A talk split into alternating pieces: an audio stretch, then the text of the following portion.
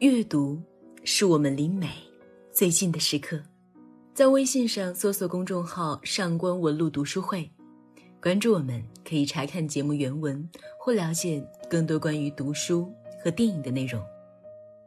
你们好，我是上官文露读书会的主播小何。提到女性，人们会说她是子宫。前段时间，关于代孕的讨论被顶上了热搜。台湾那边的代孕法修订已经过了立法院的一读，这意味着，在未来的某一天，代孕在台湾可能会被合法化。与此同时，坚决反对一切形式的代孕标语也被顶了上来。那到底该不该反对代孕呢？支持者们大多觉得这是一个愿打一个愿挨的自愿行为，是女人对于自己生育的掌控，而且通过代孕换得酬金，双方各取所需，也是一种双赢。况且代孕本身就已经在地下形成了完整的灰色产业链，与其让它偷偷失控，合法化难道不是更好的对女性权益的保障吗？说的倒是理直气壮，但就像有网友回怼的那样，有些人连领导安排的加班都拒绝不了，却觉得代孕妈妈都是自愿的。一旦放开了代孕，要面临的问题何止是道德伦理？要男孩还是女孩？生出来的孩子有病怎么处理？孕妈在生产过程里面临的各种风险，谁来保障？我甚至看过一则新闻，基本上代孕的女性都会像动物一样被集中起来，十个月不能自由活动，方便机构管理。他们的人权，谁来保障呢？怎么鉴定孕妈是自愿代孕，而不是被逼迫的呢？理想和现实国情的差距到底有多大？看看开放代孕的乌克兰，早已被冠以“欧洲子宫”之名。国内不少网友讽刺台湾，也称之为亚洲子宫。当一个国家的经济需要靠女性的子宫来拉动，这何止是一种悲哀，更是一种性别权利上的倒退。可笑的是，这明明是所有女性都应该警惕的剥削，但偏偏有一部分女性举起了支持的旗帜。为什么？因为她们深信。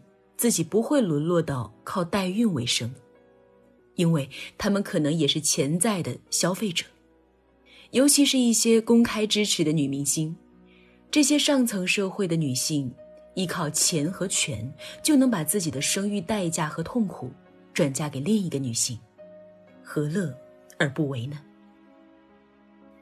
看到了吧，代孕的背后还有赤裸的阶级之差。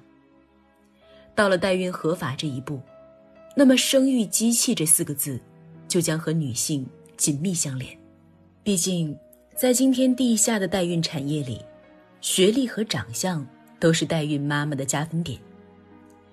有些人以为自己能独善其身，实际上在他们眼里，只是一个更优质的子宫罢了。我始终记得波伏娃在《第二性》里写道。提到女人，他们会说：“这是子宫。”那是一九四九年的法国。女人们从餐桌走向职场，从依附走向独立，从第二性走向平等和自我。这条漫漫长路，我们绝不走回头路。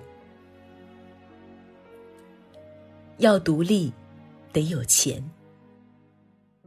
女权主义在今天不是什么好词了，在很多人的眼里，他们过于敏感和激进，为了剧里一个台词就能吵起来，因为别人的一个措辞就大发雷霆，明明没有必要的事儿，非要争个明白，如同刺头。我记得台湾作家林奕涵曾被形容太敏感，他反击道：“是你太粗糙了。”我觉得这非常适用于当下的一个环境。问题不被指出来，那么它永远不会成为一个问题。女权主义当然有它存在的必要，但我特别乐于见到有越来越多的男人成为女权主义者，当然也可以称之为平权。如果男人们也发现自己正在被性别绑架，夏天连打个伞的权利都没有，会被称呼为娘炮，讨论性别话题难道不是很息息相关的吗？法国作家波伏娃的代表作《第二性》，我在这里推荐给大家是应景的。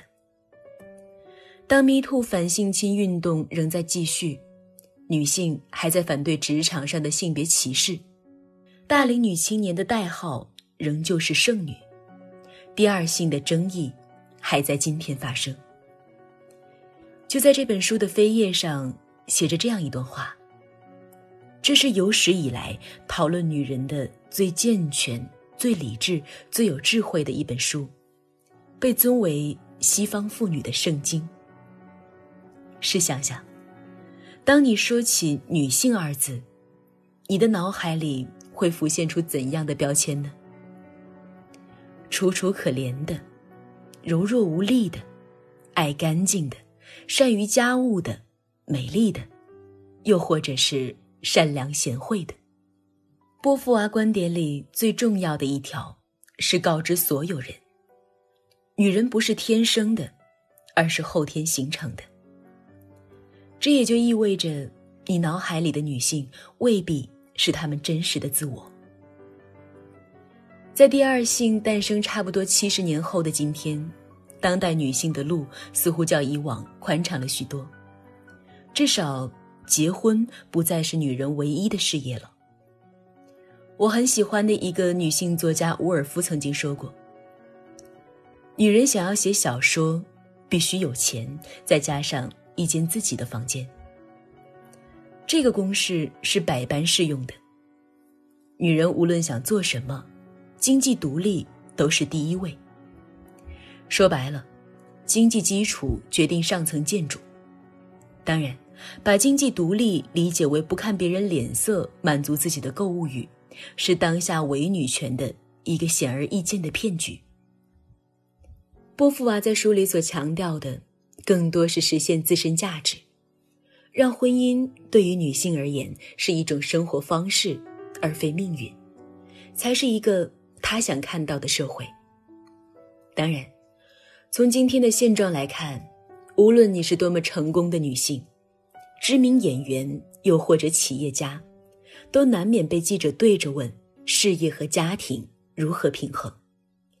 好像女人和家庭这两个字生来就是紧紧的捆绑，密不可分。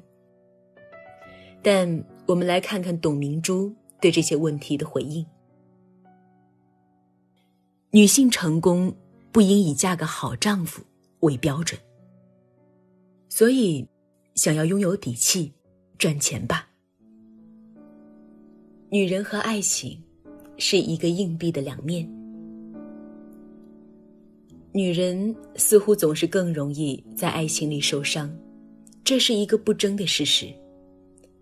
我们似乎总是更容易缺乏安全感，在需要被保护和关爱的念头之下，或许是第二性带来的对爱情的依附感。波伏娃在书里写道：“女性的爱情行为。”仍被认为是她在向男人提供的服务，因而他似乎是他的主人。在一个男人和一个女人所组成的爱情世界里，也存在着主次，分得清楚谁是第一，谁又是第二。如果女性还在爱情里持续的处于依附地位，那么她将无法成为真正的自我。那么。一个理想的爱情状态又是什么呢？波伏娃说：“真正的爱情本应当承受对方的偶然性，爱情不会成为一种拯救，而是成为一种人际关系。而他和萨特之间开放式的爱情关系能够成功，其实有几个显而易见的前提：第一，他们的人格和思想独立。”这一点从两个人在学术上平分秋色，是最好的爱人也是最好的朋友上可见一斑。第二，他们之间拥有绝对的信任。在一开始达成协议之后，两个人始终铭记着开放关系最重要的基础——透明化的信任。萨特从不隐瞒自己在情欲上的重重颠覆。当波伏娃和美国作家阿格林相爱之后，他也毫无保留地告知萨特：“那什么是爱情的唯一性和排他性呢？不是肉体的忠诚，也不是精神的纯洁。对于萨特和波伏娃而言，是一种深入骨髓的理解，是灵魂上。”绝对的契合，寻常人达不到这个高度，开放关系就容易变成翻车现场。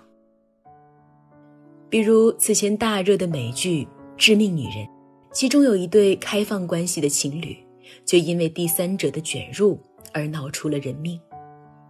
对于我们普通人而言，可能要记住的是，无论如何也别高看了爱情，它不应该成为一个人生活的全部。言情小说里将它塑造的至高无上、神圣万分、完美无缺，不，这是个骗局。尤其对于女性而言，可以毫无保留的爱人，但前提永远是要先毫无保留的爱自己。除了爱情，波伏娃在书里还探讨了许多关于婚姻和两性的话题，都是非常值得一看的。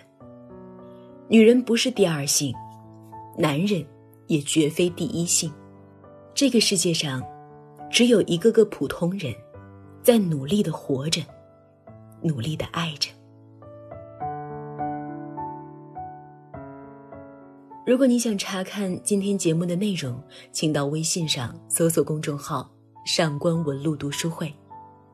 阅读是我们离美最近的时刻，让我们共赴一场。美丽的约会。